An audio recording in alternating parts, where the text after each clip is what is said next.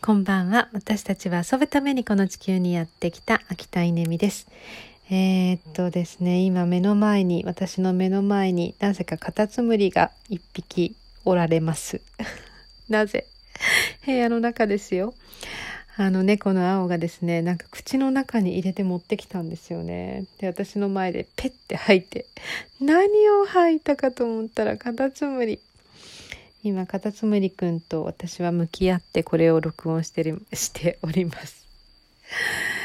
えっと何でしたっけ？今日はですね、うん、起業家教育高校生、えー、今日2コマお時間いただいてえー、っ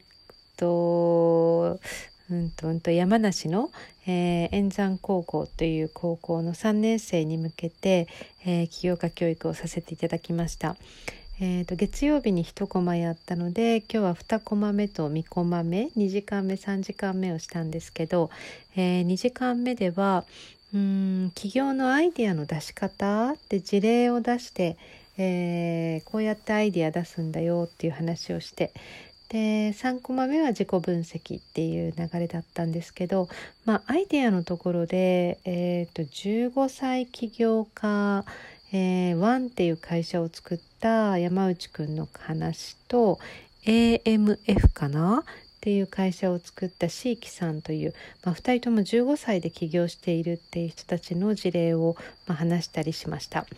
でいずれにしてもまあこれからインターネットを使っての起業なのでうんともう絶対若い人たちに、えー、可能性はあって、えインターネットを使いこなせる、まあ、新しい感覚を持った彼らがまさに起業家の主役になっていく時代が来て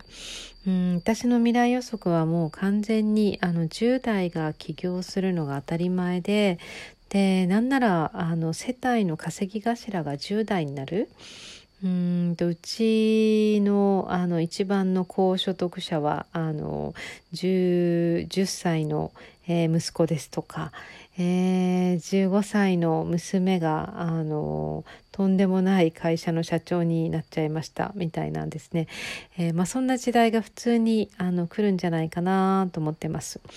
うん。まあじゃあこうシニアの人たちはどうしたらいいのっていう話なんですけどシニアはシニアで市場がですね、えー、あるわけですよね。特にあの高齢の、あの、方たちはお金を持ってますので、えー、その方たちに向けての商品開発とかはやっぱり同年代があの担うべきですしそれがやっぱりあの受け入れられると思うのでどちらかというとですねアイディアはこうシニアえ、ミドルシニアがこう持っていてでそれを若い人たちがこう実装していくあの具現化していくっていう役割で結構なんだろうなもしかしたらこうあのシニアと若い人たちのコラボコラボレーションであの素敵な会社がどんどんできてくるんじゃないかなって思ったりします。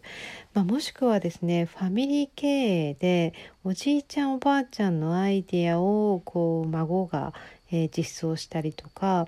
うーんなんだろうなお母さんこれできるお父さんこれできるっていう窓口を、えー、子供が担って受付するでお母さん仕事入ったよとかお父さんあの問い合わせ来てるよみたいな感じで子供がマネジメントするみたいなですね、まあ、そんな時代が本当に来るんじゃないかなというのが、えー、私の近未来予測です。